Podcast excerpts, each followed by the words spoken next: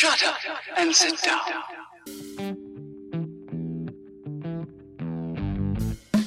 Buenos días, tardes o noches, dependiendo de la hora en la que nos estén escuchando, y bienvenidos de vuelta al podcast de la comunidad del celuloide, un podcast para dominarlos a todos.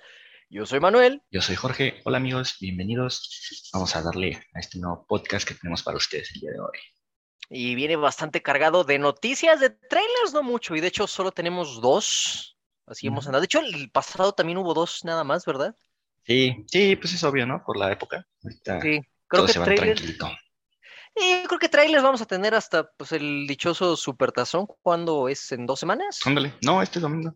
Esto- ah, bueno, pues sí, ya falta poco para que tengamos material de trailers, pero por lo pronto tenemos dos que están interesantes. De hecho, el primero es de una película que lleva como título Gold. No sé cómo le vayan a poner aquí Latinoamérica, aunque conociendo los dos se le van a poner Desierto Salvaje o alguna estupidez así. Ándale, sí. Pero bueno, esta película que se llama Gold, nos, el, tra- el tráiler no da muchos detalles con respecto a la trama, salvo el hecho de que dos personajes, uno de ellos interpretado por Zac Efron, están viajando en el desierto y se topan con una piedra gigante que parece ser de oro. Se la quieren llevar y de repente, pues, no pueden porque traen nada más una camioneta toda cucha. Y uno de ellos dice, va, yo traigo el equipo, tú quédate aquí a vigilar la, la piedra y pues, pues no, no, que no se la roben. No sé quién se la va a robar en medio del desierto, pero pues bueno. Y es ahí cuando en el tráiler vemos cómo poco a poco va perdiendo la cabeza el personaje de Zac Efron, quien va a ser el prota. Y de hecho, lo que me sorprende es que aquí no se, no, no explotan el, el sex appeal de Zac Chico. Efron. Sí, no. Ajá, porque se ve, o sea, se ve sucio, se ve desaliñado. De hecho, hay una parte en la que se ve hasta como que ya tiene llagas en la piel. Eso lo respeto, maldita sea. Sí, sí, también me sorprendió bastante ver, pues, un Zac Efron diferente. Ya lo hemos visto en diferentes tipos de cosas, ¿no? Pero pues sí, siempre es el niño bonito, el mamado, el, guapo. Pero lo que sí es que el tráiler, pues creo que la trama no es muy complicada, entonces sí revela bastante. Sí, Y pues eso es lo único malo, pero se ve interesante, aún así. aunque de hecho, bueno, no sé si esto pueda clasificar como spoilers o más bien como teorías que vi en los comentarios, pero en los comentarios del tráiler vi que uno dice, les apuesto lo que quieran a que esa piedra no es oro, debe de ser un material radiactivo y eso provoca que esté alucinando y que tenga las llagas en la cara. Y yo así de, Oh. ah, puede ser. ¿Sí? Tiene sentido. Sí, sí podría ser. Está muy raro que sea una piedra de ese tamaño. Sí, pero pues igual habrá que esperar. No sé cuándo vaya a salir aquí en Latinoamérica y ni siquiera sé si la vayan a sacar en cines porque es una producción australiana muy pequeña. Capaz que hasta la sacan directamente a algún servicio de streaming, probablemente en Netflix. No sé, esta, esta tiene pinta para ser distribuida en Netflix en otros Ujú. territorios. Sí, Pero pues habrá que esperar. A ver qué tal. Y el siguiente tráiler es ya uno más de producción grande, de hecho muy grande. Es la nueva película de Pixar que lleva como título Lightyear. Ya habíamos tenido el teaser, pero esta vez eh, tenemos ya un tráiler, ya dura unos dos minutos y diez, dos minutos quince, y ya pues te dan a entender un poco más de la trama. Y pues la verdad, el primer teaser que sacaron a mí me dejó indiferente. Este tráiler al menos me hizo decir, eh, se ve bien. Sí, pues ya vemos un poquito más de la trama. Yo no estaba muy seguro de para dónde iba. Y sí, pues también se ve chido. Digo, creo que eh, van a aprovechar bien. Y no es más de lo mismo de Toy Story que desde la pasada creo que ya había, era algo que habíamos dicho que agradecíamos. Entonces, pues a ver, digo la verdad, creo que sí, sí la quiero ver. Entonces, creo que están haciendo un poquito de cosas diferentes para este año. Vamos a ver qué tal salen todas. Ojalá esta sí la saquen en cines, porque visualmente sí se ve, al- o sea, me llama la atención verla en pantalla grande. No quiero que otra vez le hagan lo que le hicieron a Pixar el año pasado, de sacarlo nada más a Disney Plus. La verdad, yo creo que algo como esto, sobre todo que es una propiedad técnicamente de Toy Story, que lo Ajá. vayan a aventar nada más a Disney Plus. No, yo también lo dudo. Yo digo que sí sale así. Pues ojalá así sea, pero por lo pronto Lightyear se ve cool. Lo único que no me, la- lo que no me, no me gustó y es que ya salió el tráiler doblado al español latino y a Buzz Lightyear no lo va a doblar José Luis Orozco como siempre lo hacen las de Toy Story, lo va a doblar Pepe Toño Macías, que tiene sentido porque Pepeto siempre dobla a Chris Evans en todo, pero pues voy a extrañar la voz de la, la voz de Buzz, maldita sea. Sí, claro. Pero, pues, Pero bueno. pues sí, era un poquito obvio. Pero pues bueno, Sí. ni modo. Ni modo. Ahora sí, vámonos de lleno a las noticias y empezando con, ya saben que las biopics no son nada nuevo y biopics con de, iconos de la música, efectivamente nada, nada nuevo. Ya vimos que desde Bohemian Rhapsody le siguió Rocketman y de hecho ya había pláticas de que se iba a hacer una biopic de Michael Jackson, pero ya está empezando a tomar más forma. ¿Por qué? Porque la va a producir Lionsgate y tienen entre sus productores a uno de los productores de Bohemian Rhapsody, Graham King. No tenemos más detalles de la trama, no sabemos en qué punto de la vida de Michael Jackson se vaya a enfocar esta biopic, ni quién va a interpretarlo, pero ya vamos a tener una idea más o menos de cómo va a irse haciendo la película. Ya viendo que tiene un productor de Bohemian Rhapsody, creo que ya podemos ir viendo más o menos a qué va. Sí, sí, por mucho pero si es un movimiento muy arriesgado.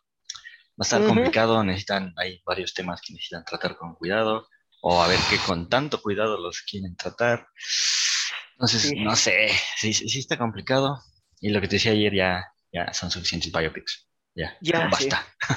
Sí, y, yo como fan de Michael Jackson tengo muchos nervios porque ya han habido dos biopics de él, que es lo que te estaba platicando hace rato. Una es decente y la otra sí no. Dios mío. dio cringe. ¿Cómo decías que se llama? Hasta el nombre. Man in the Mirror le pusieron el título de una de sus canciones y es como de. No, y es que aparte el protagonista en, ese, en esa biopic era ni siquiera un actor, era un imitador de Michael Jackson, literal. Ah, no, pues no. Ay, Dios. No, sí está muy mal. Pero, sí, me imagino. A ver qué tal, porque como dices, el, el hacer una biopic de una figura tan controversial como lo es Michael Jackson en el ojo público es básicamente estar caminando sobre cristal roto. A ver qué pasa. Digo, mantengo mis expectativas muy, muy al, la expectativa de, a ver qué pasa. Pero pues bueno, eh, ya con, conforme avance el tiempo veremos qué más pasa. Pero pues, eh, ouch. Pero pues bueno, pasando a otras noticias un poco más graciosas, tragicómicas. ya saben que, pues bueno, a finales del año pasado tuvimos la nueva entrega de Matrix Resurrections, Matrix Resurrecciones, la cual evidentemente y a sorpresa de nadie no le fue bien.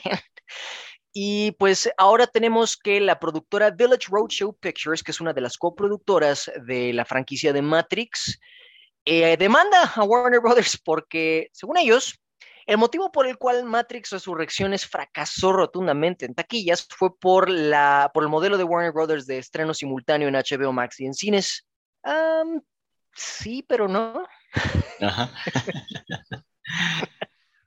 o sea, sí fue parte del problema, pero realmente de todos mis conocidos, creo que solo tú has visto Matrix y, y porque hicimos reseña. Exactamente. Sí, no, quién sabe si lo hubiéramos visto. Literal, es lo mismo conmigo. Es nadie salvo tú que yo conozca ha visto esta película. Exacto. Entonces, pues, creo que era obvio que iba a pasar eso cuando sacas algo que nadie había pedido, ¿no? Entonces, eh.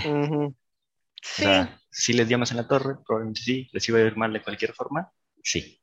Ajá, exacto. Entonces, la verdad, no no sé qué, cómo vaya a proceder esta demanda. Digo, es parecido a lo, que, a lo que ocurrió el año pasado con Scarlett Johansson y Black Widow, donde Scarlett, igual ya saben, demandó a Disney con la misma, bajo la misma premisa, ¿no? Que el haberle estrenado simultáneamente en Disney Plus y en cines ocasionó que le haya ido pésimo, pero igual que, igual que aquí, pues no es como que Black Widow haya sido una película que alguien haya pedido. No es como, eh, a ver qué pasa. Esto es, esto es una pelea entre productoras, no tanto entre actor o actriz contra una productora. Ahora sí que es entre dos, dos productoras. A, ver qué pasa, pero a mí la verdad no le veo el caso. La neta es, se me hace inútil. Mm, sí, no. O sea, tú como productor estás consciente de que puede pasar esto. Entonces, pues seguramente ahí muere. Y aparte, ¿por qué no, por qué no lo hicieron antes? Digo, si ellos estuvieron en la producción de la película y sabían cómo se iba a distribuir, ¿por qué no pusieron el pero desde antes y no hasta después de que ya se dieron cuenta de que no hicieron dinero? Sí, ya son patadas de ahogado. ¿Cómo les echamos la culpa? Pero bueno, ahí ustedes nos cuentan qué opinan de este, de este caso. Pero la siguiente noticia es pues interesante hasta cierto punto. de nuevo, en secuelas que nadie pidió, pero que existen. Ya saben que se estrenó la nueva de Jackass. Y pues en Estados Unidos al menos le está yendo bastante bien en taquilla. Para su primer fin de semana, con un presupuesto que tuvo de 10 millones, ha hecho 23 millones. No está nada mal. Y digo, pues también, o sea, hacer yacas no es como que algo que caro. mucho dinero. O Ajá, sea, sus heridas sí, pero, pero esa es otra historia. Sí, exactamente. Lo que sorprende aquí a muchos es que Jackass técnicamente destronó a Spider-Man No Way Home del número uno, pero pues, digo, Spider-Man No Way Home lleva número uno desde hace ya casi dos meses. Ya no, no, no me sorprende tanto, la verdad es como de bien por ti. Sí, sí. Más bien lo raro es que hubiera estado tanto tiempo en, en el número uno Spider-Man. Ya sé. A mí lo que me sorprende es que en el este, este Spider-Man No Way Home no está en el número 2, de hecho está en el número 3 en la taquilla de Estados Unidos, porque en el número 2 está Moonfall, ese peliculón que luego hablamos un poquito de Moonfall más adelante. Pero pues, pues sí. Eh, yo no tengo muchas ganas de ver Jackass, la verdad, nunca fui fan de Jackass. Mm, no. Digo, recuerdo más que nada la 3 y pues, eh. Digo, hay un, un que otro chiste sí me dan risa, pero luego sí hacen cosas que de, ay, no, Sí. ¿por qué estoy viendo esto? No, pero tiene sus fans, eh, o sea, a mí me sorprende Ah, sí, la claro. cantidad de fans que tiene Jackass, es como de, ¿neta? Ok. Sí, sí, sí, es impresionante. Pero bueno, este, hay- si ustedes ven la de Jackass, ya ahí nos dicen qué tal está, o si son fan de Jackass. Y pues vamos a noticias un poco más. No son malas ni buenas, pero bueno. Para empezar, ustedes ya saben que Sony está en las nubes con todo lo que ha hecho Spider-Man y están obviamente tratando de revivir el proyecto que tenían hace años de su nuevo, de, de su Spider-Verse. Y ahora, para su siguiente película, ellos estaban, estaban tratando de hacer una de Madame Web y aparentemente están en pláticas con Dakota Johnson, aunque de hecho ya es casi un hecho que Dakota Johnson, que ustedes la recordarán como Anastasia, ay, Dios mío, su nombre es tan estúpido, Anastasia Steele, 50 sombras de Grey. Bueno, pues ella va a ser Madame Web. Yo, la verdad, no tengo nada en contra de ella. De hecho, se me hace una actriz decente en la de Suspiria, hizo un buen trabajo. Pero para mí, Madame Web, el, el personaje chido de Madame Web es la Madame Web viejita, porque hay dos en los cómics. Está Madame Web, la original, la viejita, y está Madame Web, que creo que es esta Jessica Drew, o una de las Spider-Woman que le pasaron los poderes de Madame Web, que es estar ciega y tener telequinesis y ser y- y leer mentes, pero pues no sé, a, mí me hubiera gustado realmente una Madame Web vieja, sobre todo porque pudieron haber puesto a Helen Mirren que hubiera quedado perfecto, pero pues por alguna razón Hollywood le tiene terror a las mujeres viejas. Pues yo creo que nada, más que nada es por poder explotarla lo más posible, ¿no? Que también eso me da miedo. Digo, tampoco tengo nada en contra de ella, me da bastante X, pero sí hubiera estado chido ver a la otra, porque sobre todo la recuerdo mucho en, en la caricatura que veíamos cuando Sí. estábamos chiquitos, entonces era de, uy, hubiera estado de lujo poderla ver. No, y de hecho Pero- quedaría mejor, porque ahorita como están Sí, queriendo claro. hacer todo su Spider-Verse, Madame Web en los cómics y en las caricaturas, e incluso en el videojuego de Shattered Dimensions del Hombre Araña, ella es quien recluta diferentes Hombre Arañas de diferentes universos. Esto Ujú. habría quedado perfecto. Pero pues seguramente la quieren usar para unas 20 películas, entonces pues tiene que aguantarlas. Y te habría creído ese, esa excusa si no fuera por nuestra siguiente noticia que da una perfecta justificación de por qué la edad de un actor o actriz ahora ya no es excusa.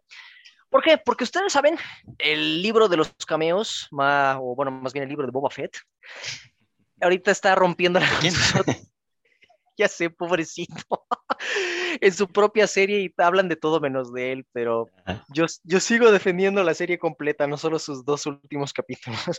Pero bueno, en el último capítulo, en el la semana pasada, vimos que otra vez pudieron poner a Luke Skywalker en su aspecto del después del regreso del Jedi, un Mark Hamill joven, o realmente no es Mark Hamill. ¿Por qué? Porque otra vez utilizaron la técnica conocida como deepfake, pero no solo mejoraron la técnica de deepfake, sino que aparte Mark Hamill no dobló absolutamente nada de diálogo, o sea, no, no usaron a Mark Hamill en absoluto, solo usaron su imagen y según los productores de la serie, utilizaron audio de archivo que ellos tenían de la época de la trilogía original, lo pasaron por un programa emulador de voz y ese programa repitió, o sea, cre creó la voz de Mark Hamill y pues es por eso que su voz en, las, en el capítulo de, del libro de Boba Fett suena tan monótona, pero pues la verdad sí suena muy convincente. Entonces, aquí esa excusa de querer un actor o actriz joven para explotarla, creo que ya no es válido. Y no sé cómo sentirme al respecto. o sea, sí está cañón. Digo, la diferencia, ahora sí que en CGI de, del, cuando salió en Mandalorian, ahorita es abismal la diferencia. Se ve muy bien. Pero sí, lo de la voz sí está. Ay, sí me da cosita. Este, sí, no me acuerdo qué programa fue el que dijeron que usaron, pero pues sí, o sea, ya, ya no lo necesitaron para absolutamente nada. Y pues lo que decíamos, ¿no? Sí, mucho. Lo que, pues también no quiero que empiece a pasar eso, que para ya no necesiten contratar a nadie, ya empiecen a sacar. Digo, si de por sí los remakes los están haciendo todo el tiempo, secuelas, todo. Ahora con esto, uy, uy, no. Exacto, es, o sea, se siente como algo sacado de una película de ciencia ficción muy tenebrosa, porque ahora eso te deja en claro, muy en claro lo, desechables que, ve Hollywood al, talento actoral. Yo creo que deshumaniza también el arte histriónico, porque ahora nada más van a utilizar una computadora para poder reproducir algo que técnicamente es, es algo humano, pero no sé, o sea, esto deja muchas preguntas. O sea, ahorita no, no me siento tan incómodo porque pues Mark Hamill sigue vivo. Él técnicamente dio su bendición y por bendición me refiero, aceptó el cheque para que hicieran eso. Pero estoy seguro, estoy, estoy muy seguro que esto es nada más como probar las aguas para que después vayan haciendo eso con actores que ya murieron, que de hecho no es la primera vez que se hace.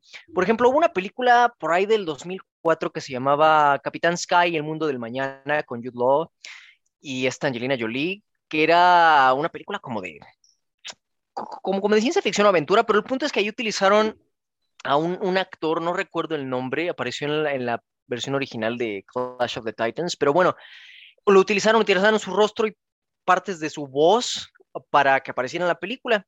Y también en la película de Superman Returns hicieron lo mismo con Archivo de Marlon Brando. Entonces, no es la primera vez que Hollywood quiere hacer esto, pero ahora ya que tiene la tecnología para ir más allá, estoy casi seguro de que van a empezar a, a traer actores y actrices de vuelta desde la tumba y no sé cómo. No, no, la verdad no se me hace chido. No, no, no, para nada lo que te decía, ¿no? Ahí creo que los que van a tener que, poner un alto son los mismos actores, porque pues incluso ellos van a empezar a perder trabajo, o sea, ya nada más necesitan un molde, alguien que les haga los movimientos y ya.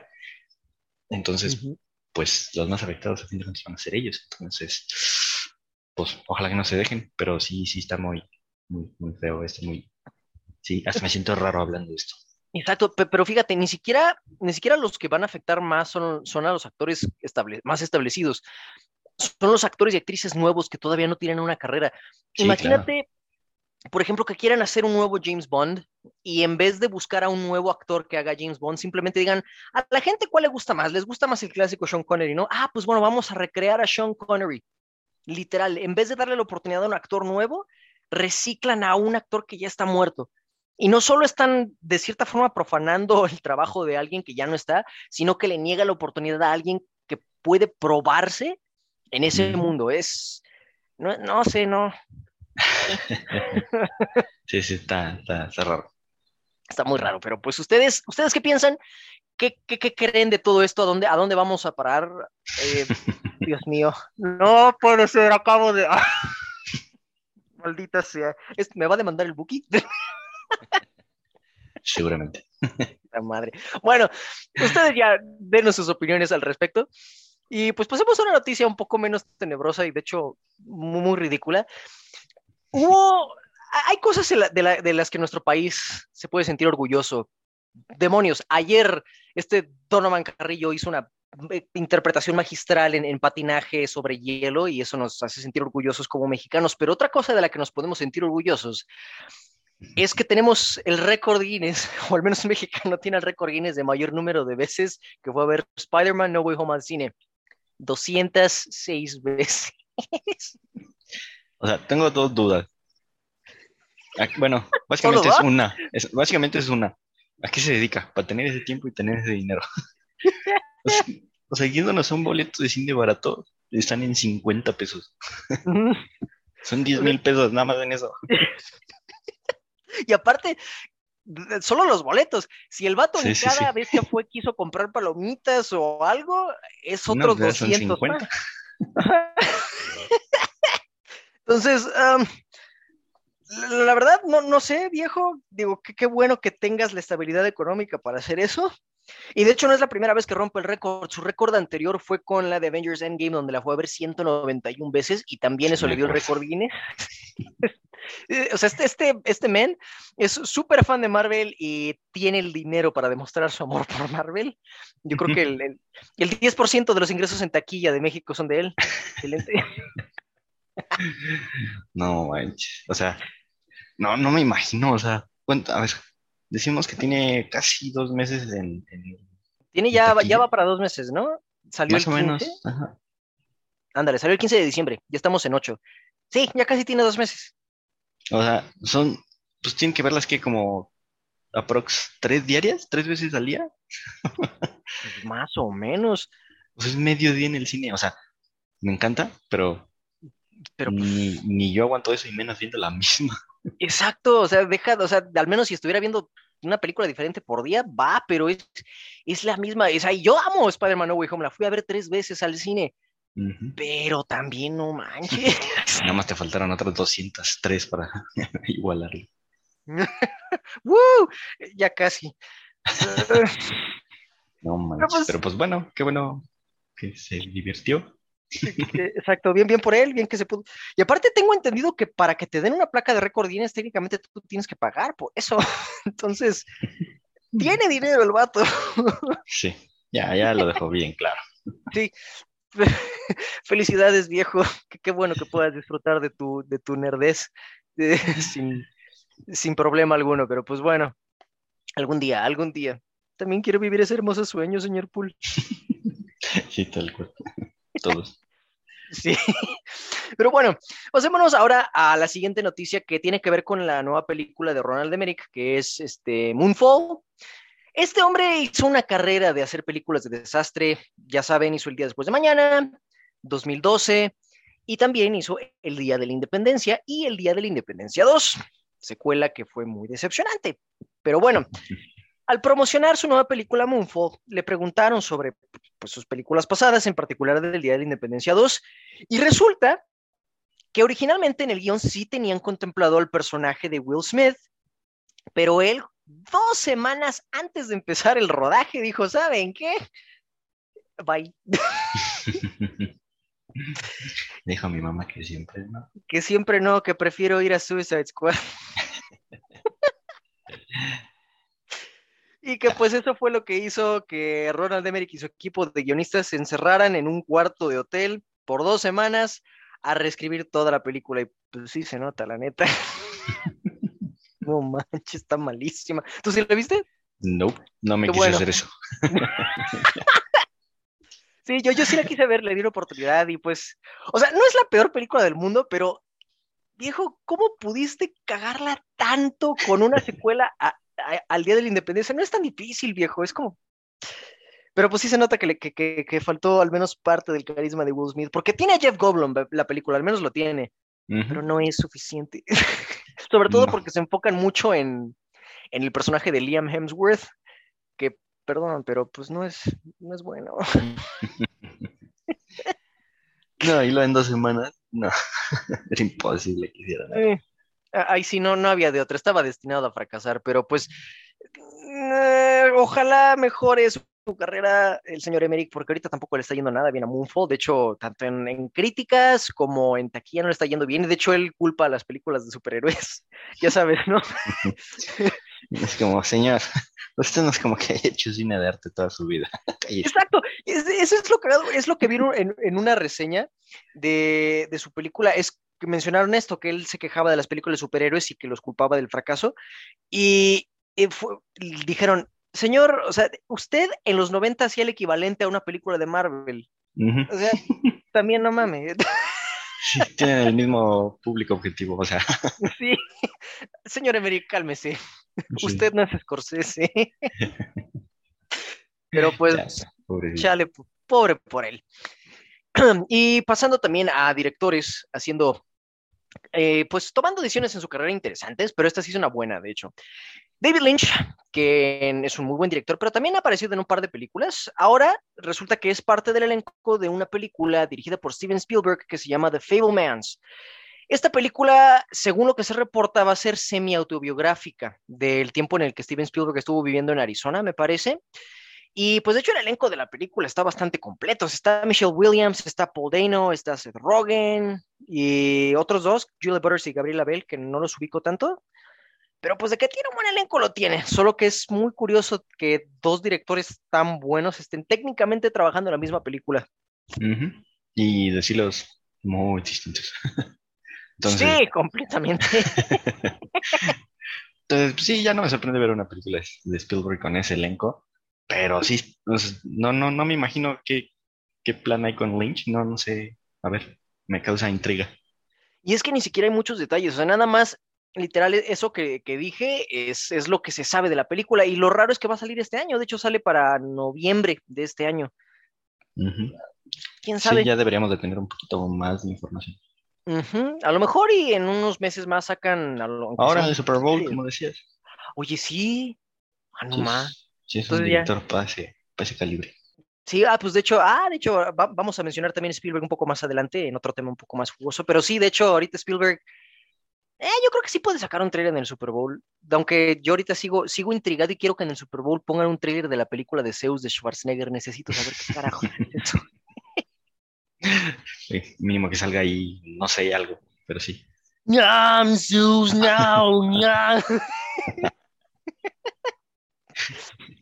Necesito eso. Por dos. Bueno, algo que no necesitamos es una secuela de Scream, pero pues la vamos a tener. Ya que aparentemente Deadline reporta que ya es un hecho. Van a hacer otra más de Scream. Ahora no sé si le van a poner Scream. Gritito. Gritito. Es que sí, me, me, me, fastidia que hagan eso, que reciclen títulos de la original para un ribucuelas. Esa madre. Pero pues. Sí, eh. están abusando de, la suerte que tuvo la otra. Sí. pero no me sorprende, así son. no, a mí tampoco. Pues, le fue relativamente bien en taquilla, más, en, más que nada en, Estados Unidos. A nivel internacional le fue decente, no le fue wow, pero en Estados Unidos fue donde más pegó. Y creo que eso fue lo que motivó a la productora que pues quieren hacer otra más. Y aparte era de esperarse, digo, las películas de slasher nunca se van a acabar, las franquicias grandes me refiero. Nightmare on Elm Street, Viernes 13, Halloween, Scream. Entonces, no es sorpresa, pero, pero pues aquí al menos van a tener todavía los mismos directores de esta nueva que salió, que son Matt Bettinelli Olpin y Tyler Gillette, que de hecho dirigieron la película de Ready or Not, que está bien chida, de hecho esa película a mí sí me la dio un buen. Y van a tener a los mismos guionistas de la misma película de Scream que salió ahorita, que es James Vanderbilt y Guy Busick. Probablemente vayan a traer de vuelta a los del elenco, ahora sí, el elenco de veteranos, más los que hayan sobrevivido en, la película de ahora, pero pues no me emociona mucho realmente. Nah, a mí tampoco. Digo, sí, no fui a ver esta, menos la otra. Pero ya al menos está bien que conserven al equipo. Luego les funciona uno y cambian todo y es como, ah, no, piensen de tantito. Entonces, pero pues ya, a ver.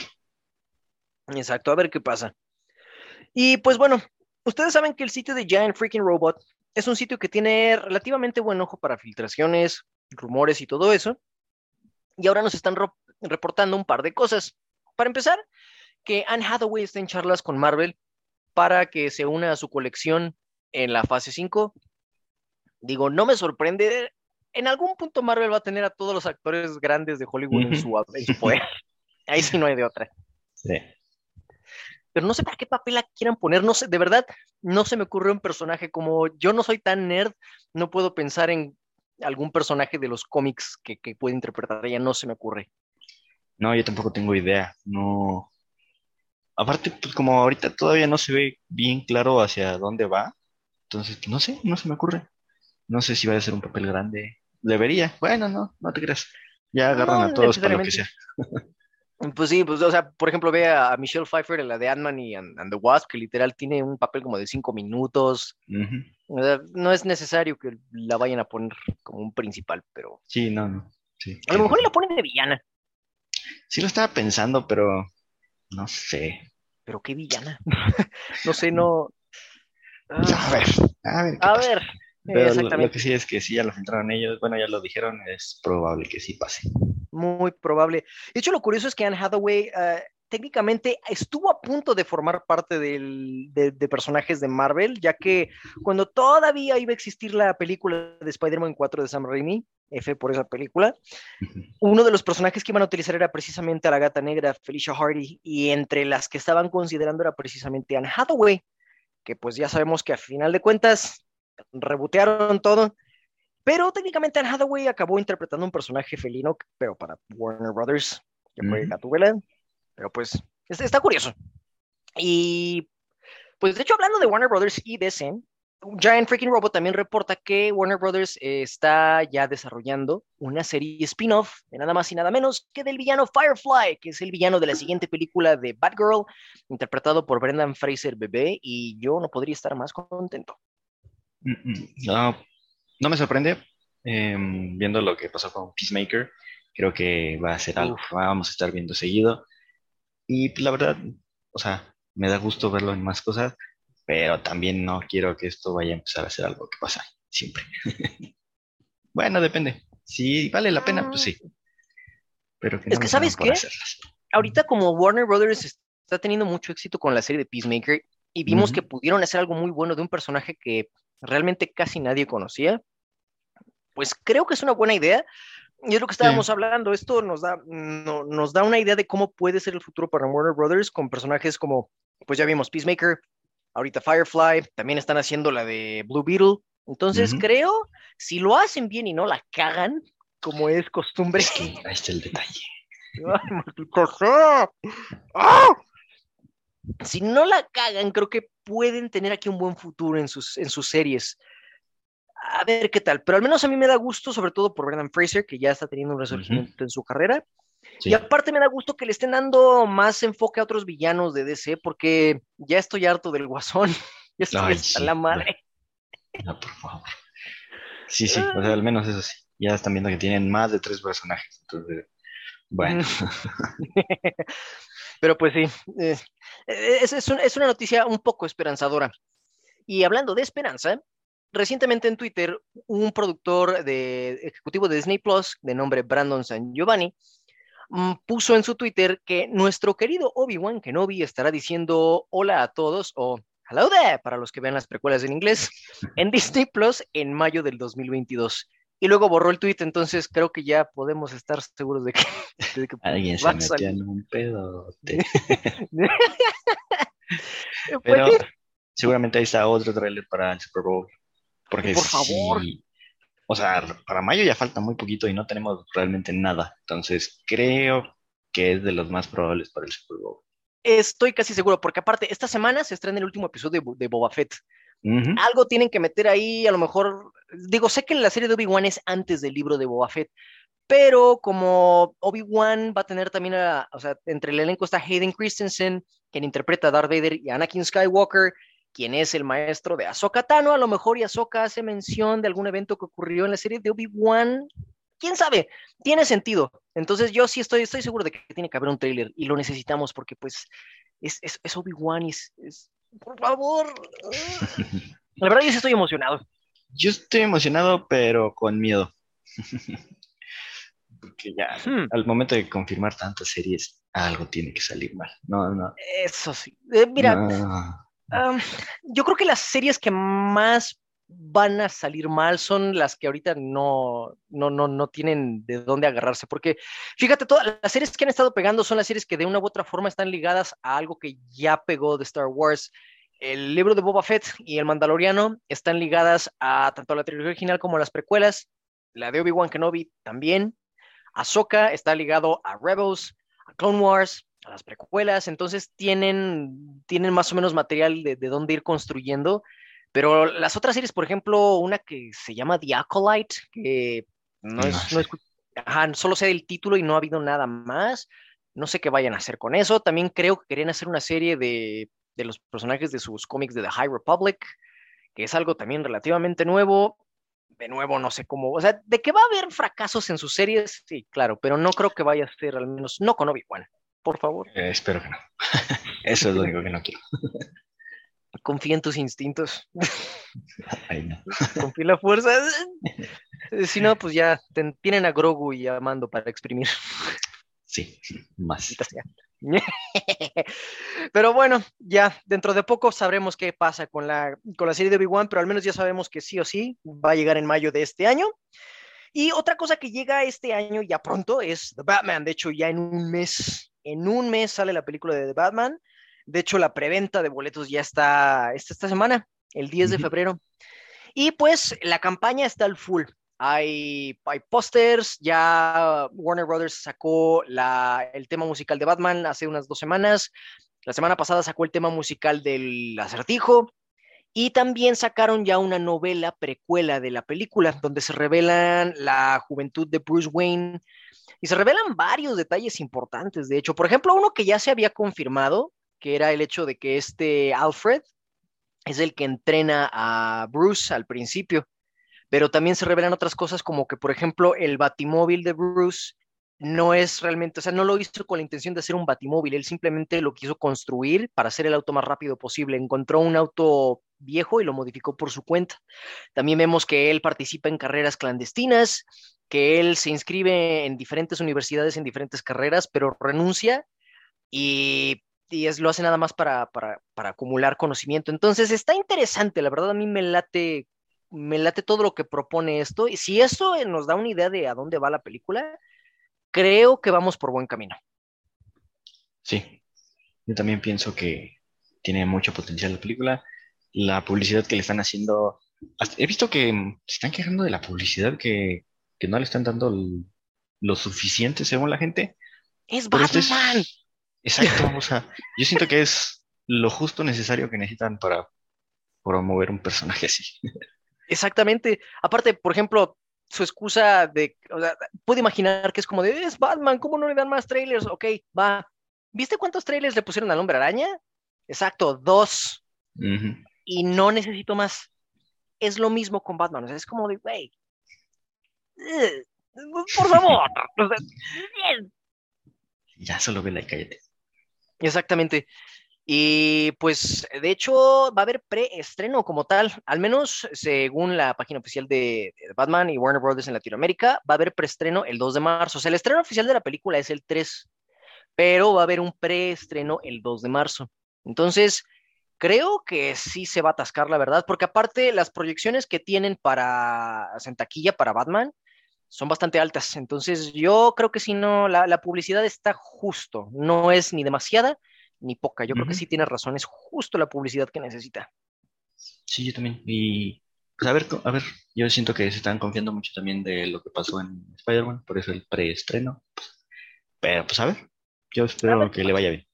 Yo también espero que le vaya bien, porque también otra queja que he visto muy común es que se parece mucho a las de Nolan y yo así de, No. "Mm, no, esta película sí se siente como una película de historietas porque Nolan estaba aterrado de que las películas que él hizo parecieran un cómic y las hizo excesivamente realistas, que están cool, o sea, no me malinterpreten.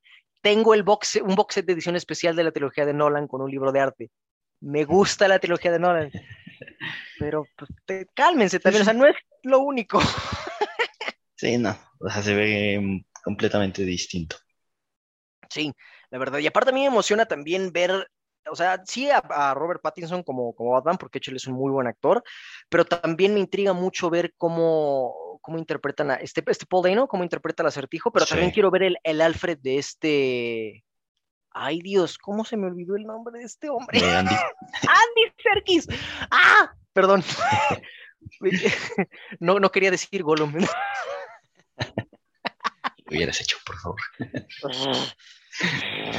Armorverse. Ay, no. Ah, perdón, Van a hacer algo así ya después de que salga. probablemente. Pero pues sí, de hecho me da mucha curiosidad porque se ve que es un Alfred no tan viejo, pero de nuevo, según lo que aparece en la novelización, él es quien entrena a Bruce y al parecer sí van a estar guiándose por los cómics, por el hecho de que Alfred es un ex militar británico. Entonces, quiero, quiero ver cómo funciona la dinámica entre esos dos, porque incluso en el libro te dan a entender que Alfred está muy involucrado en la crianza de, de Bruce, es básicamente su padre. Quiero ver eso, quiero ver cómo lo desarrollan. Sí, tiene potencial, así es que ya falta poquito para verla. Ya, menos de un mes. Pero pues bueno, otra noticia también bastante interesante y que pues bueno, solo los pudientes que puedan ir a Japón van a poder disfrutar de esta noticia, es que Estudios Ghibli va a tener la apertura de su parque temático en Japón el primero de noviembre de este año. Y ya vi las fotos y la verdad sí quiero ir. Sí, yo también, se ve bien chido, pero pues ahorrar unos tres años o más para irnos. ya sé. Próximamente un podcast, un podcast ahí. Uh, va, jalo, jalo. No, y aparte está bien porque, o sea, sí la van a abrir, pero todavía no van a terminar de construir todo. Todavía tienen proyectos para expandir más y más el parque, pero ya lo van a abrir.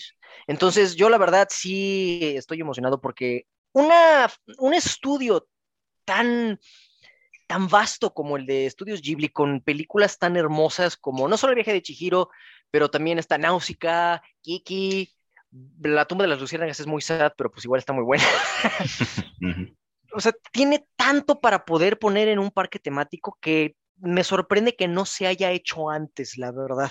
Sí, no manches, o sea, tienen, pues realmente es el Disney de allá, así es que, pues sí, como dices, creo que ya se han tardado.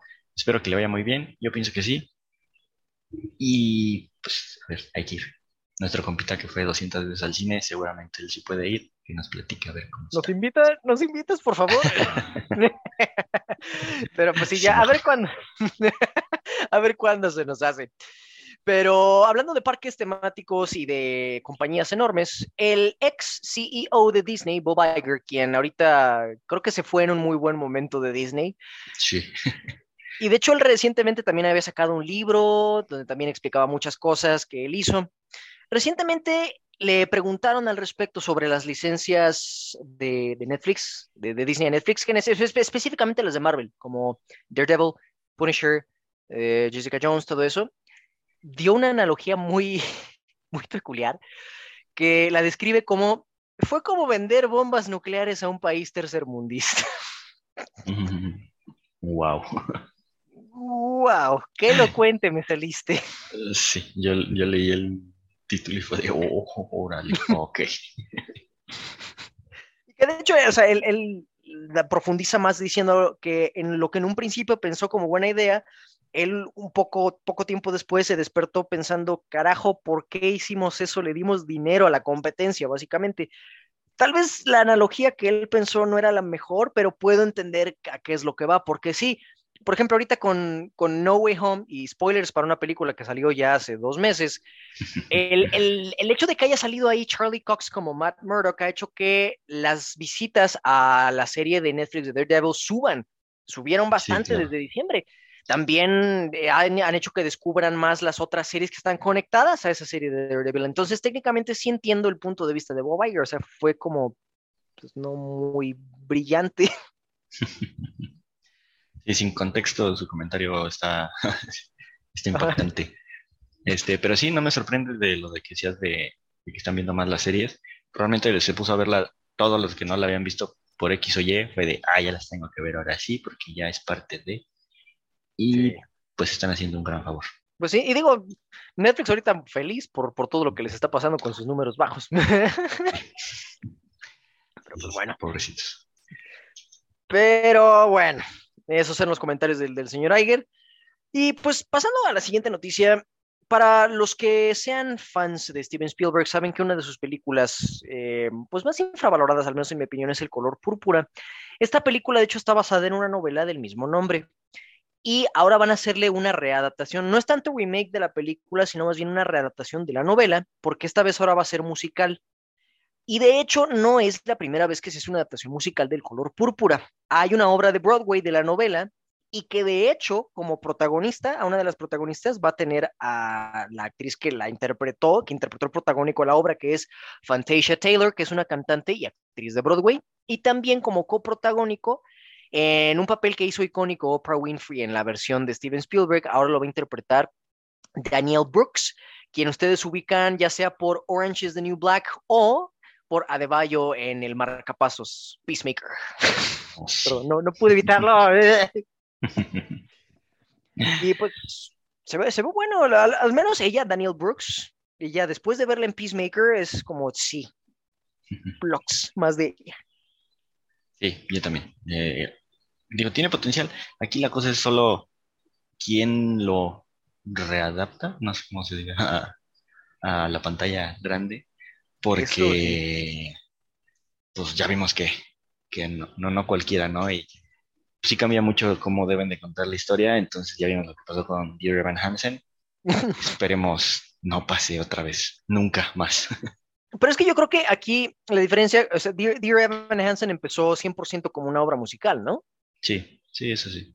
Aquí el color púrpura, o sea, realmente no solo tienen como punto de referencia una adaptación fílmica previa, sino que tienen una novela. Entonces, al tener una novela o un punto de referencia, pues ya sabes cómo irlo adaptando, porque si nada más eh, adaptas de un medio enteramente musical que está pensado enteramente para, para ese medio, pues ahí sí va a estar un poco más difícil. Y no solo Evan Hansen, o sea, ve también la película de Cats, que es una aberración. Entonces, hay que tener cuidado, ya solo escuchar su nombre tiembla. ya sé. Otra vez Cats. Uh, No, ya. sí, Ya ya.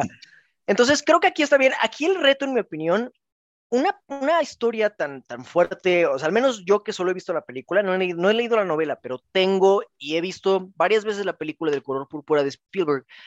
Es una historia pesada, no es muy fácil de, de tratar porque pues, pues toca temas muy fuertes, no solo por, uh, por el hecho de que todavía se lleva a cabo en la época donde aún había esclavos en Estados Unidos, donde aún había segregación racial muy marcada, y no solo toca el tema del racismo como tal, sino el, el, el racismo interno, supongo, entre la, entre la misma comunidad este, afroamericana, porque de hecho uno de los personajes principales, que es el esposo de, de esta, de esta Sophie, me parece que es el nombre del personaje principal, que literal la maltrata, la trata como un objeto, eso, o sea, es, es feo, toca temas muy fuertes la película, entonces esto, adaptarlo a un musical, para mí va a ser el reto más grande de la película, que no es imposible porque, de nuevo, ve la novela de Los Miserables de Víctor Hugo, fue adaptado a un musical muy exitoso y funciona. De que se puede, se puede, pero es un poco más ah, complicado, en mi opinión. Sí, que pues ahí realmente ya, si ya tienen la base de, de Broadway, yo creo que van a usar las mismas. Sí, entonces eh, el chiste aquí es nada más que encuentren el punto adecuado para adaptarlo y obviamente que tengan un muy buen director, porque para que Ah, sea sí. una obra musical necesitas a alguien muy bueno para que no, no sea pues otro Cats o. Sí, Blocks. Pero pues bueno, ahora vámonos a una noticia que todo el mundo está esperando. Es, es una de las secuelas más esperadas por todos, me incluyo. Realmente me sorprende que se hayan tardado tanto en, en- en darnos noticias sobre esto, que el mundo merece verlo, pero la película de Jason Statham de The Meg, El Megalodón, por fin ya empezó producción. Esta obra maestra que lleva como título The Meg 2, The Trenches, comenzó su producción en los estudios Leavesden en las afueras de Londres. Yo estoy emocionado porque esta obra Perdón, ya no pude. Se aguantaste un buen rato. Sí, Perdón. ¿Dónde está mi Oscar, carajo? Para el próximo año, porque ya anunciaron lo de este. Ah, cierto, ese es nuestro tema principal. Pero bueno, este, sí, y la película de The Meg, que de hecho la fue muy bien. La primera película de The Meg, o sea, yo la vi y a mí sí me gustó porque está bien estúpida. Es, es como, es como la de Hobbs y Shaw, es como la de Triple X reactivado. Es una película que sabe que está estúpida, pero no pretende no serlo. O sea, dice, ok, va, sé que estoy idiota, pero al menos soy divertido. Pásatela bien conmigo. Eso es The Meg. Y la verdad, a, a mí, a mí me encantó la primera película por eso. Entonces, yo espero que con esta secuela al menos mantengan ese tono ridículo de que sepan que está, que, que no están haciendo nada, na- nada serio ni nada digno de un premio. Es una película para apagar el cerebro. A mí, a mí sí me late, me, me lateó de Meg y pues a ver qué hacen con esta. Sí, yo no las vi, así es que ahora me puedo echar maratón cuando Oh, salga. oh, tienes que verla, porque de hecho la película de The Meg, por, sor- por sorprendente que parezca, está basada en un libro, en una novela Ah, de ciencia ficción llamada, ajá, llamada El Megalodón, solo que cambiaron un chingo. O sea, creo que la única similitud que tienen básicamente es el título y que hay una, inst- una un laboratorio submarino por la fosa de las Marianas, porque sí cambiaron un buen de la novela. Pero realmente la primera película está bien, está bien cool. Y aparte, tiene, tiene muy buena comedia, sorprendentemente, la primera película. Entonces, pues sí, dale, dale chance. No es una obra maestra, pero pues sí. Cuando, cuando no tengas nada mejor que hacer, pues sí, vela, está chida. Va, va, va. O sea, ya, ya vi que está en HBO Max. ¡Woohoo! Ah, cierto, es de Warner Bros. Ah, pues por eso están en los estudios Livingston de Warner Brothers. Mm, Porque de hecho en esos estudios están grabando ahorita de Batman, o bueno, grabaron de Batman, y creo que unas cuantas de Harry Potter. Eh, bueno, tiene Mm. sentido. sí. Y pues otra secuela que nadie pidió, pero que ya está iniciando producción, es Creed 3. Lo curioso es que, bueno, para empezar, Tessa Thompson, quien es una de las protas de esta subfranquicia de la franquicia de Rocky, ella interpreta a la esposa de Adonis Creed. En sus redes sociales ella ya reveló que comenzaron las grabaciones. Y lo curioso de esta película es que es la primera película de Rocky sin Stallone. Para nada va a aparecer, entonces no va a haber Rocky. Y la otra, y que es la que más me llama la atención, es que este va a ser el debut como director de Michael B. Jordan. Ahí sí no sé, no sé, porque sé que él, es productor, eso sí me consta, pero esto es su primer esfuerzo como director. Pero, pues sí, era cuestión de tiempo, supongo. Ya, ya anda haciendo de todo, anda en todos lados, así es que, pues sí, no me sorprende. Está, está chido. Yo creo que puede hacer algo bastante bueno. Espero. Pues yo digo que sí, porque aparte de que él ya tiene experiencia como productor, él tiene experiencia, o sea, viendo cómo trabajan otros directores y ha estado trabajando con los mejores. O sea, trabajó con Ryan Coogler, trabajó con Stallone, quien también, de hecho, a partir de la segunda de Rocky, bueno, él empezó, eh, Stallone a partir de la segunda de Rocky empezó también a dirigirlas. Entonces, no solo tiene experiencia con los mejores directores, sino que tiene experiencia con el director y creador de la franquicia de la cual él ahora lleva la, la- la batuta, básicamente. Entonces, no tengo tanto miedo de que él vaya a hacer un mal trabajo. La verdad, yo creo que lo va a hacer muy bien. Sí, Tiene la accesibilidad artística suficiente como para hacer algo interesante. Entonces, a ver qué Sí. tal. sí, sí, sí. Con un buen guion, creo que puede, podría ser incluso mejor que la segunda, que ahí para mí está más o menos. Eh, sí, la segunda tuvo unos cuantos momentos cool, pero en general fue. Eh, exacto. Es que la primera de Creed sí estuvo muy buena. y, pues, Sí, estuvo muy difícil. chido. la Sí, sí, está muy- complicado. Pero pues a ver qué tal. Y de hecho, no es la única secuela que pues vamos a tener de una muy buena primera película, ya que tuvimos por fin nuestro primer vistazo a la secuela de Knives Out que va a salir este año. Son solo dos fotos y casi no se ve nada, pero pues ahí está. Ajá, órale, chido. O Ajá, sea, me literal, encanta. Un- no se ve nada. Es un close-up de Daniel Craig con gafas, o sea, ni siquiera le ves los ojos, y el otro es el resto del elenco de lejos y fuera de enfoque. Ajá, literal es como que parece que estaban grabando algo de lejos y se atravesó Daniel Craig como buenas. Ajá. Sí, literal. A ver qué tal. eh, de nuevo, esta va a salir ya en el último trimestre del año en Netflix.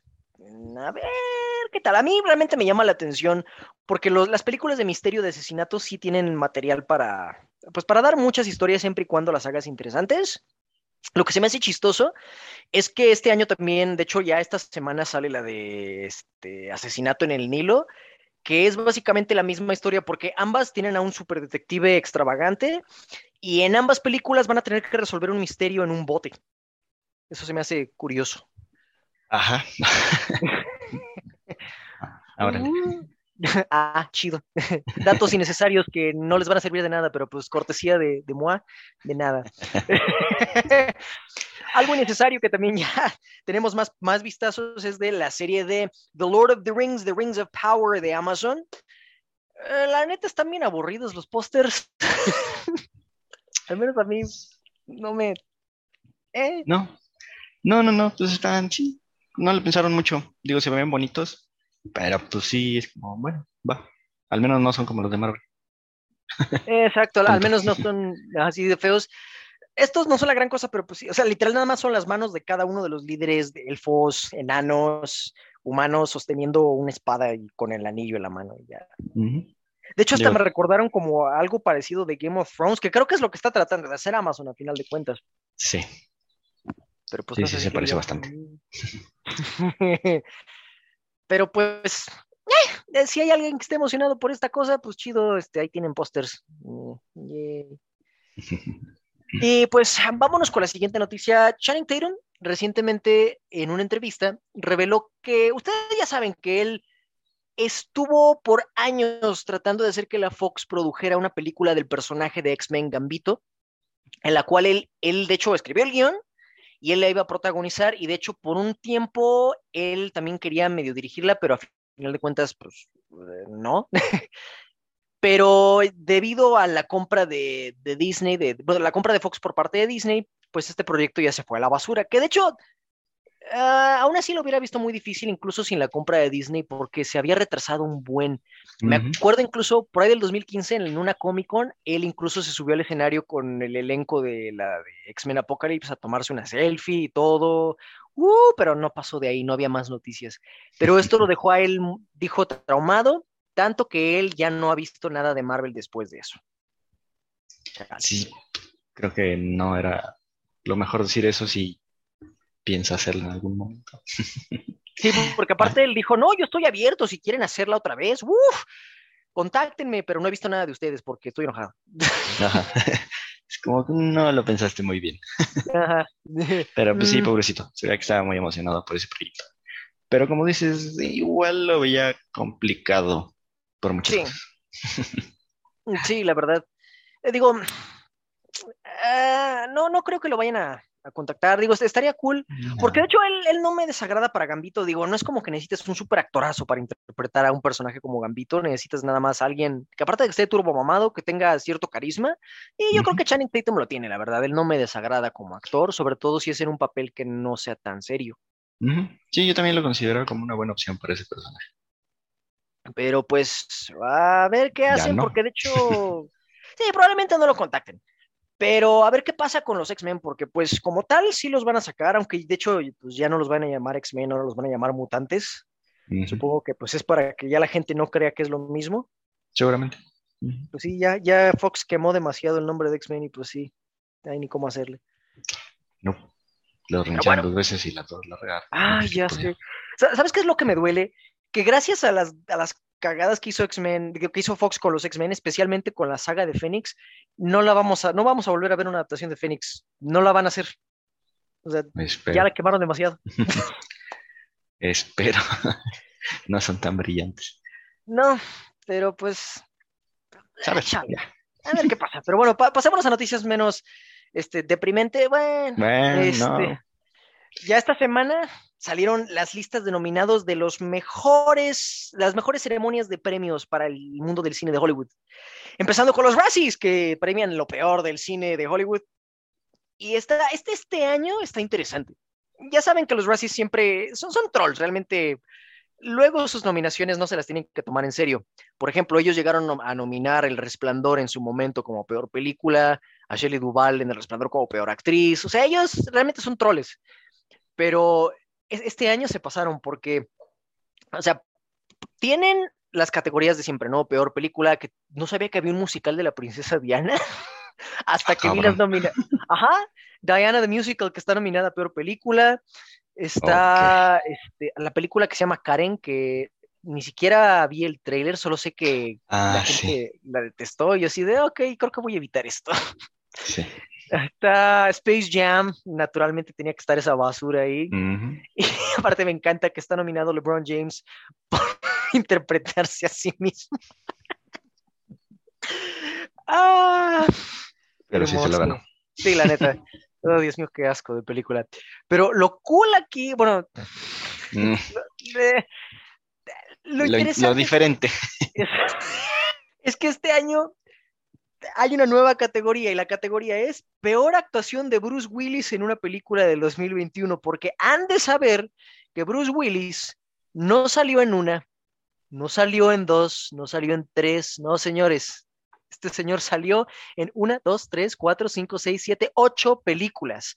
Ocho películas en el 2021 y todas fueron muy, muy, muy malas, por lo que veo. Está Bruce Willis por American Siege, Está nominado Bruce Willis en la película Apex. Está también nominado para la película Cosmic Sin. Está también nominado para la película Deadlock. Su otra nominación es para la película Fortress. Midnight in the Switchgrass. ¿Qué clase de título es ese? No lo sé. Está Out of Death y Survive the Game. Que son estas, todas estas películas son de esas que uno ve en Walmart, en... en, las que todas se escuchan de bajo presupuesto. y de hecho, porque al menos en cuanto empecé a buscar información de las películas y comentarios en sus trailers, En todas, Bruce Willis nada más aparece como por cinco minutos. Muchas de sus tomas son por separado, o sea, se nota que en muchas tuvieron que usar un standing de espaldas para poner a Bruce Willis. Realmente solo lo pusieron ahí para ponerlo en el póster. Chale.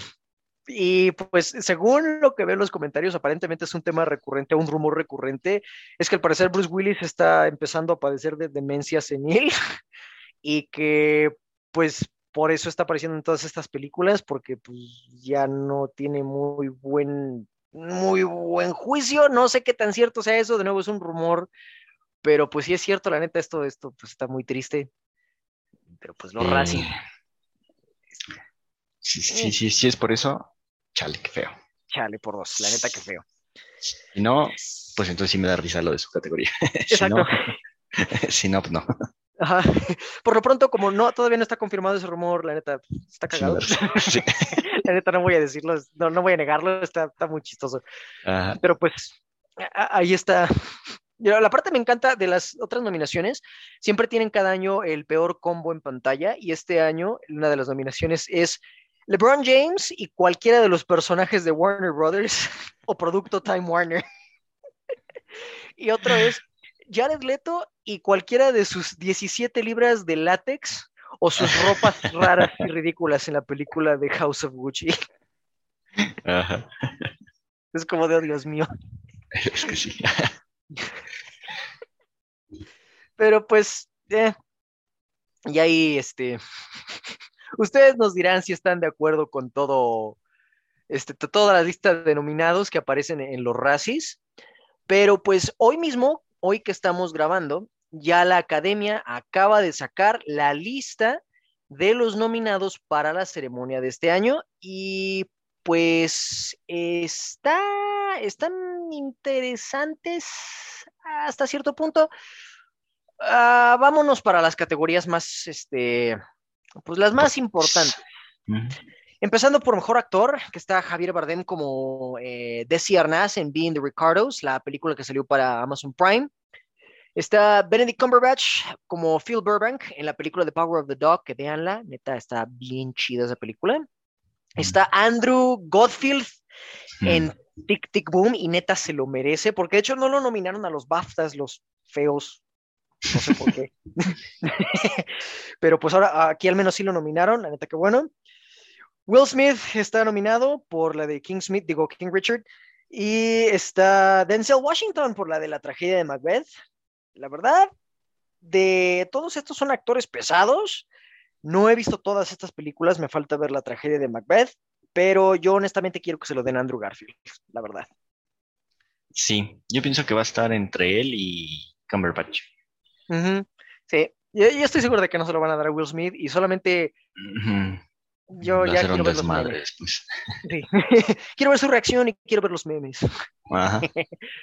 Pero yo la verdad apoyo que se lo den a Andrew Garfield, porque sí, la neta se la rifó.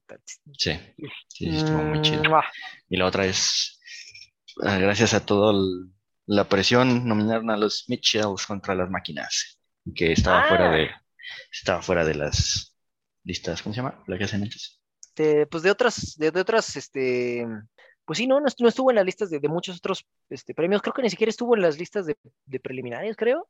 Exacto, a eso me refería. En las preliminares no, no la habían puesto y pues la gente Palanca. habló.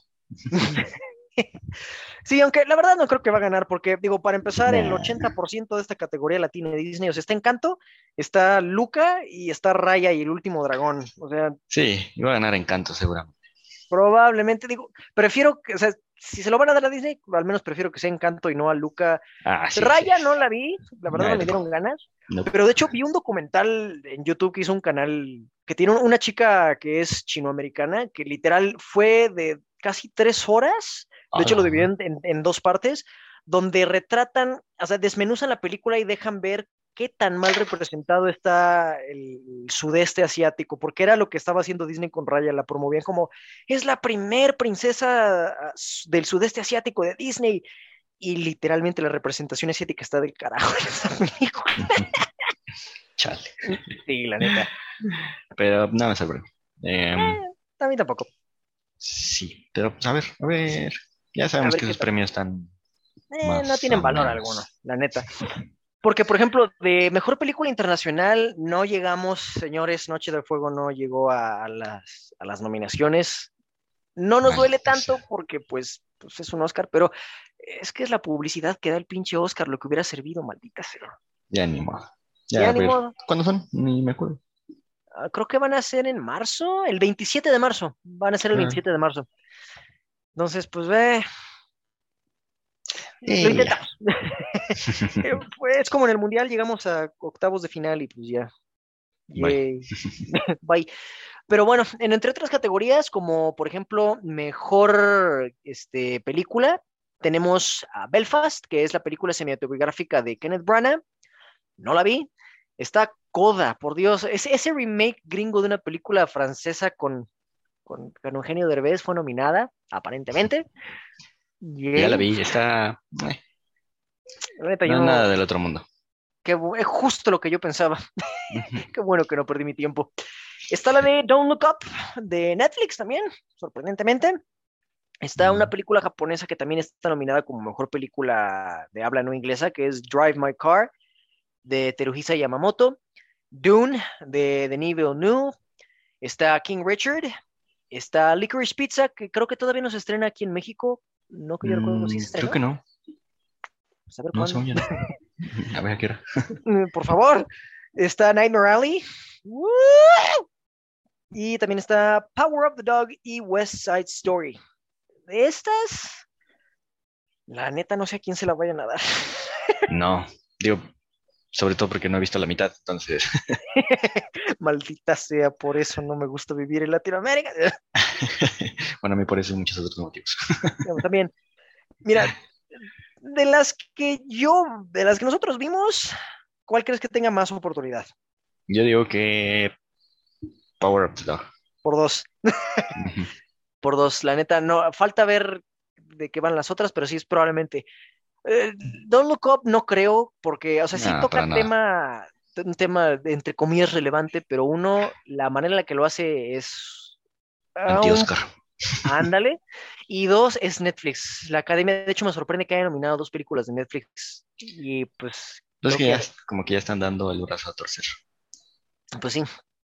Ahora, Dune, a pesar de que es una excelente película, la academia nunca le ha dado ese premio a una película de ciencia ficción y creo que nunca lo hará. lo Ujú. cual es una pena.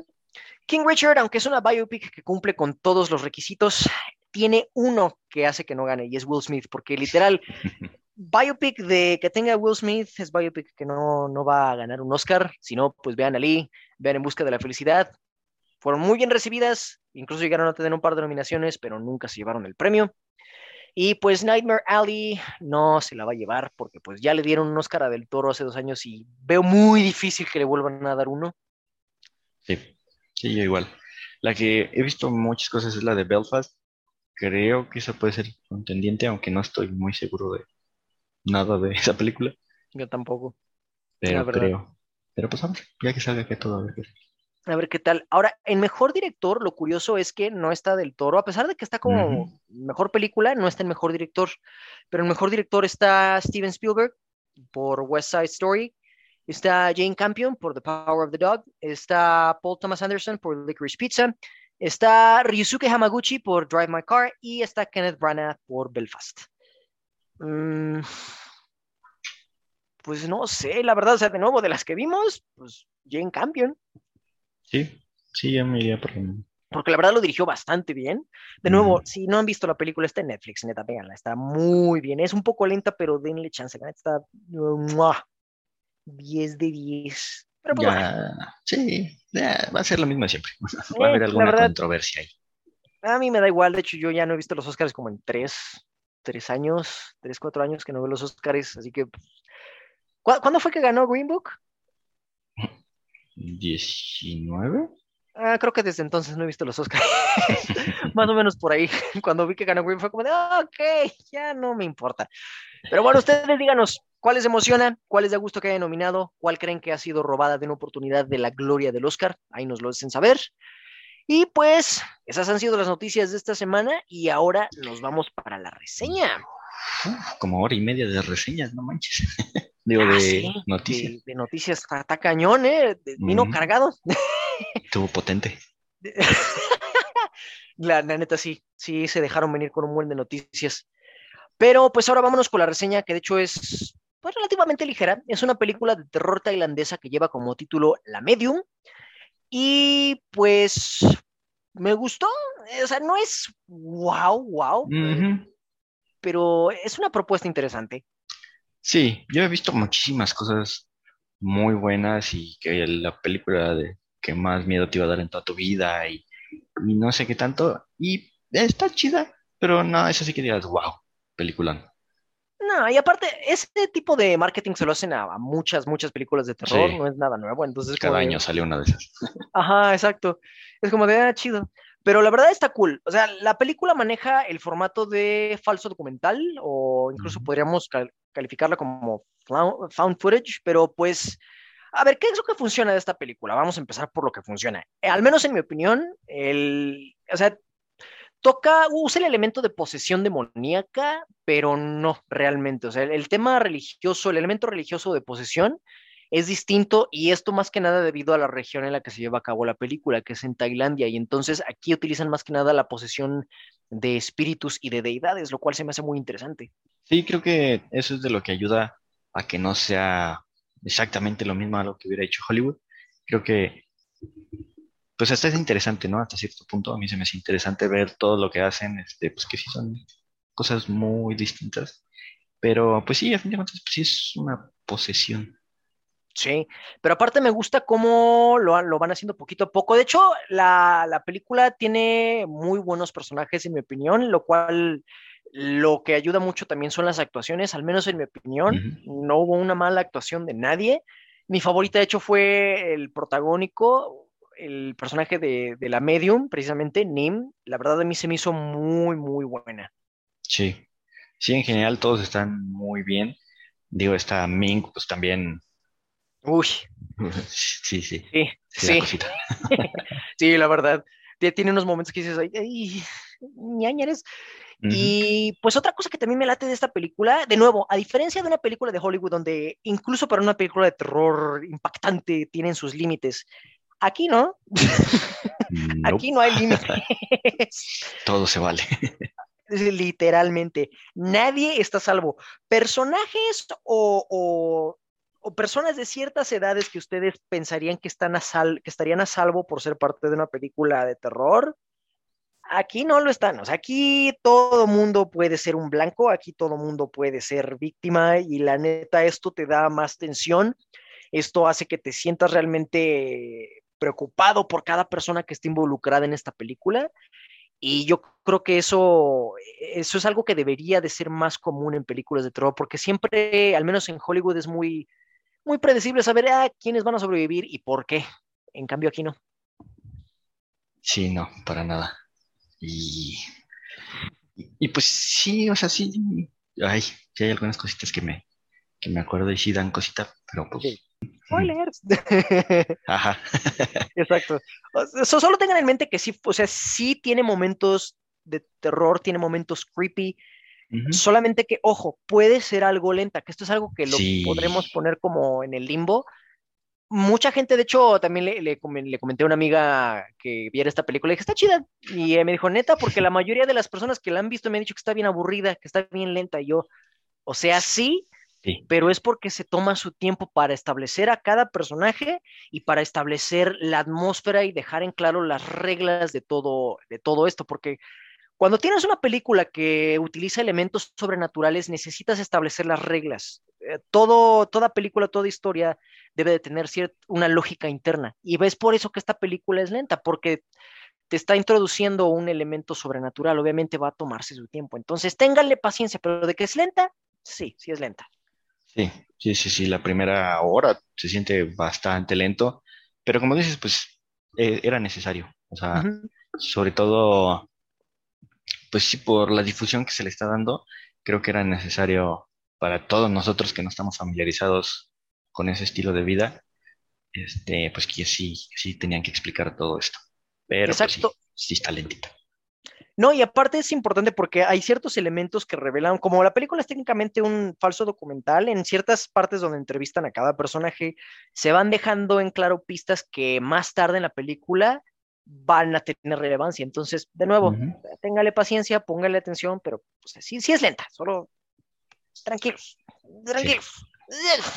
Sí, sí, sí. Y es por esto mismo que el, el elemento de, de found footage o falso documental, yo siento que no lo usaron bien al 100%, sobre todo porque en, en algunos puntos se siente ya como una película normal, con una narrativa más estándar, pero después vuelven otra vez al elemento de falso documental. Entonces creo que no manejaron tan bien el formato de found footage, en mi opinión. Sí, es hay un tipo híbrido. En ratitos tiene un poquito y luego ya después de otro y así. Entonces sí, sí, sí, estoy de acuerdo. No, no se siente todo el tiempo que sea así como, como el falso documental. Y, Sí. y pues no es tanto terror, digo, creo que sí, el terror empieza también cuando ya logran la historia, o sea, ya logran explicar bien a qué va. Sí. Entonces Es- también se tarda un ratito eso. Es que es, es como se enfocan mucho más en el drama familiar, yo creo que también sirve, porque al final de cuentas eso hace que te que conectes con los personajes, pero es- sí puedes llegar, hay un punto de la película en el que se te olvida que es terror. Sí. Entonces, pues sí, tengan, tengan eso en cuenta, vayan con la mente abierta. Pero la verdad, yo sí recomiendo esta película. Y vayan a verla porque está en, ahorita sí está en cines, pero pues tiene muy poquitas funciones, la verdad. Sí, va a durar súper poquito. Eh, ten por seguro que a lo mucho la siguiente semana y di que le fue bien. Y pues como saben, siempre cerramos con nuestra recomendación de la semana. Y pues esta vez, eh, ¿qué les traes de recomendación, Jorge? Yo traigo una película, la de... eh, Bueno, es película. Ajá. La de Ah. Sound of Metal. ¿Te acuerdas de esa película? Uh, sí, es 2019. cierto. Está muy chida. Es una película. Esta la pueden encontrar en Amazon. Es donde yo la vi, de hecho. Es donde está junto con la suscripción. Ya si la quieren comprar, pues está en Amazon como 250 pesos, una cosa así. Entonces, está, está muy buena.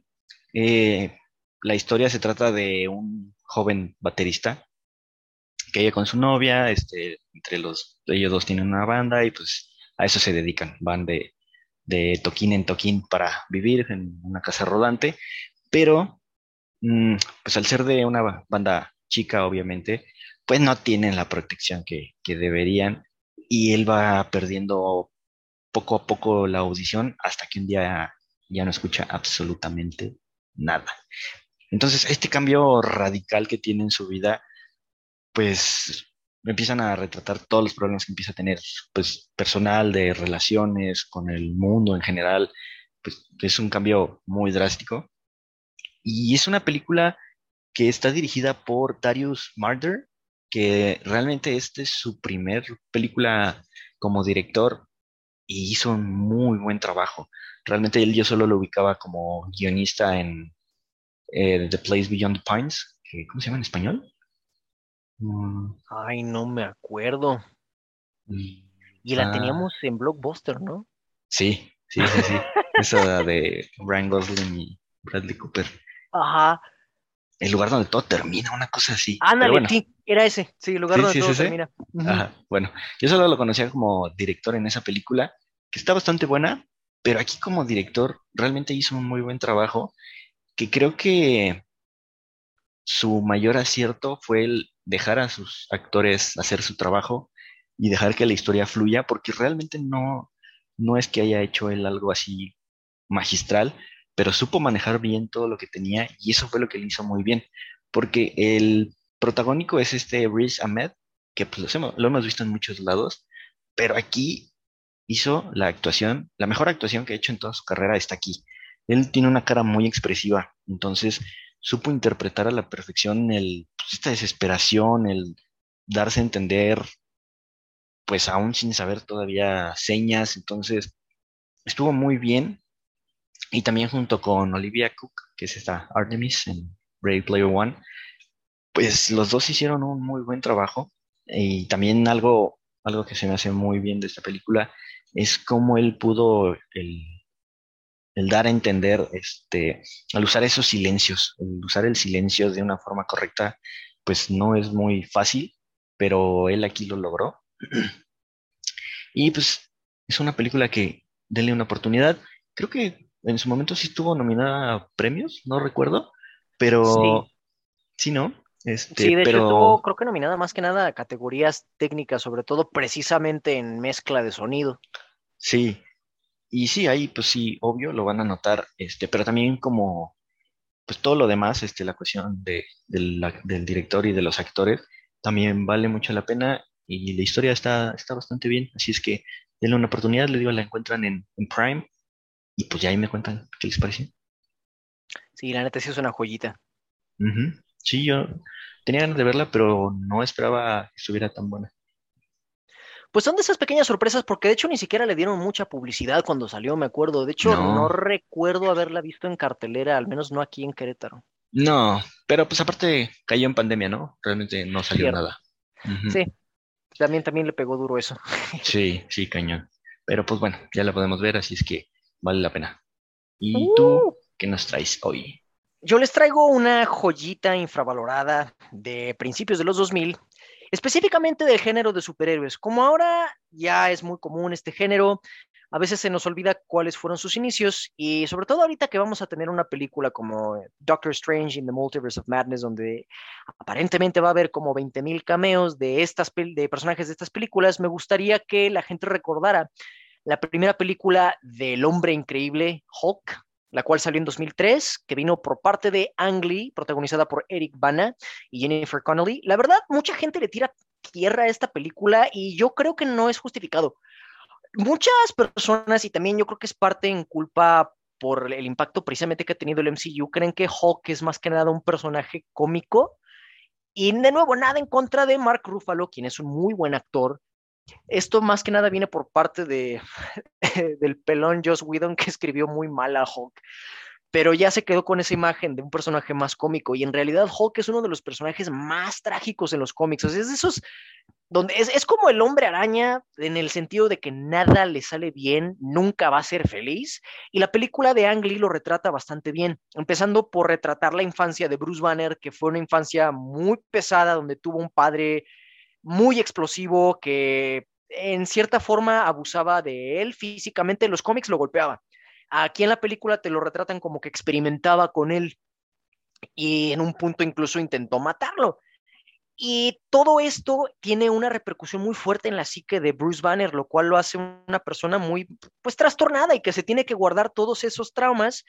Y al guardárselos se vuelve muy introvertido, pero se enfoca más que nada en su carrera como científico. Y, de nuevo, esta película lo retrata muy bien porque a final de cuentas Hulk lo que representa es, todo es toda esa ira reprimida que uno puede llegar a tener. Y Ang Lee en esos momentos acababa de salir del éxito de su película del Tigre y el Dragón, era lo más wow en Hollywood y pues obviamente le dieron a él la oportunidad de dirigir la película y yo creo que retrató perfectamente toda la naturaleza trágica del personaje y aparte Eric Bana, en mi opinión, fue un muy, muy buen Bruce Banner. Tenía esta, esta calidad de, de, nerd desadaptado pero bonachón que es como es Bruce Banner realmente en los cómics, al menos en los cómics que yo alcancé a leer, que de nuevo mi conocimiento de cómics no pasa de los años 2000, lo siento, y también en las caricaturas, él, él, era, él era así, era un bonachón, era un nerd bonachón que sí se notaba que estaba medio tocadiscos, pero pues, se controlaba. Y Eric Bana pudo darle esa calidad al, al personaje. Eh, Jennifer Connelly, yo creo que le dio muy, muy buena, una, de una muy buena actuación al personaje de Betty Ross dándole, dándole humanidad, pero, eh, pero también, no sé, dándole cierta, sí, cierta fortaleza al personaje de Betty Ross. Y, y, pues bueno, de hecho tenemos también como al villano, al padre de Bruce Banner, a Nick Nolte, que, oh Dios mío, le quedó perfecto. O sea, eh, interpretó a un, a un hombre muy loco, muy mal de la cabeza perfectamente. Y aparte, la película tiene una propuesta, una propuesta visual interesante. A veces esta sí es un medio negativo de la película, que utiliza el formato como si fueran paneles de cómic. A veces sí puede resultar un poco excesivo el uso de esta técnica al estar teniendo diferentes ángulos en pantalla a la vez de una misma escena para emular un cómic. Sí puede resultar un poco molesto, pero en general sí me hizo una propuesta interesante, no muy bien manejada, pero muy interesante. Y en cuanto a las secuencias de acción, la verdad no deja nada que desear la película. Muchos se quejan porque, de nuevo, tienen la mala concepción de que Hulk es nada más guamazos. Y, o sea, sí, pero hay un trasfondo emocional a los guamazos que se echa Hulk. Y aquí la película lo retrata bien. De hecho, su primera transformación técnicamente la desata su padre y, es una secuencia, de hecho, sacada casi de una película de terror. A mí, de todas las transformaciones que han puesto de Hulk en el cine, es mi favorita precisamente porque tiene ese elemento de, de, película de terror. Y la verdad, está excelente. También la secuencia de pelea entre Hulk y los tres perros mutantes está muy bien lograda. Y también la secuencia en el desierto donde está peleando contra tanques y helicópteros, en mi opinión, no deja nada que desear eh, en, ese aspecto. Y a pesar de que es una película del 2003, en mi opinión los efectos visuales no, no han envejecido mal, en mi opinión. Sí se nota que pues había ciertas limitantes, pero de nuevo, no lo hicieron tan mal. Y como dato curioso, de hecho, el personaje de Hulk como tal, o más bien el mocap, lo hizo el mismo Ang Lee. De hecho, si van al, detrás de cámaras, pueden ver cómo Ang Lee estuvo con su traje de mocap haciendo todas las secuencias de Hulk y le quedó bastante bien porque sí, sí logró capturar el lenguaje físico de una bola gigante de músculos con el temperamento de un niño de tres años haciendo berrinche. Ahora, esta película, ¿dónde la pueden encontrar? La pueden rentar en YouTube en calidad estándar a 20 pesos mexicanos o en HD en 50 pesos mexicanos. La pueden comprar ahí en YouTube ya en 130 pesos en HD. También está en Google Play con los mismos costos, 20 pesos o 100 en renta y 130 pesos en HD en compra. La pueden encontrar también en Amazon Prime Video, renta desde 20 pesos o la pueden comprar desde 99. Y ya si son como yo y son vejestorios que prefieren el formato físico, eh, dependiendo del formato y la edición, porque hay varias ediciones y depende si es de video Blu-ray, pero la pueden encontrar entre 210 pesos y 365 pesos. Entonces, si de casualidad no han visto esta película de Hulk de principios de los 2000, o si quieren recordar esta joyita antes de que Doctor Strange nos recuerde de dónde donde empezaron estas películas, pues ahí la tienen, échele un ojito, la verdad vale la pena. Y también casi se me olvida, el tema principal de esta película, el tema musical, lo compuso Danny Elfman, que también está precioso el tema musical. Entonces, hay más, más de una razón para que puedan darle otra oportunidad a esta joyita que yo creo que es muy infravalorada. Sí, la verdad, mucho. Creo, como justamente fue antes de todo el boom de esto, pues creo que sí, muchos o ni la han visto o ni se acuerdan. Entonces, vale la pena darle otra chicadita. Y en formato físico, pues también es agarrarla en alguna oferta. Yo la compré en 4K como en 200 pesos. ¿En 4K? Uh, no, no, yo tengo, yo la tengo en DVD y de hecho compré un paquete que viene esa y viene la de Edward Norton. Ah, ya, chido, chido.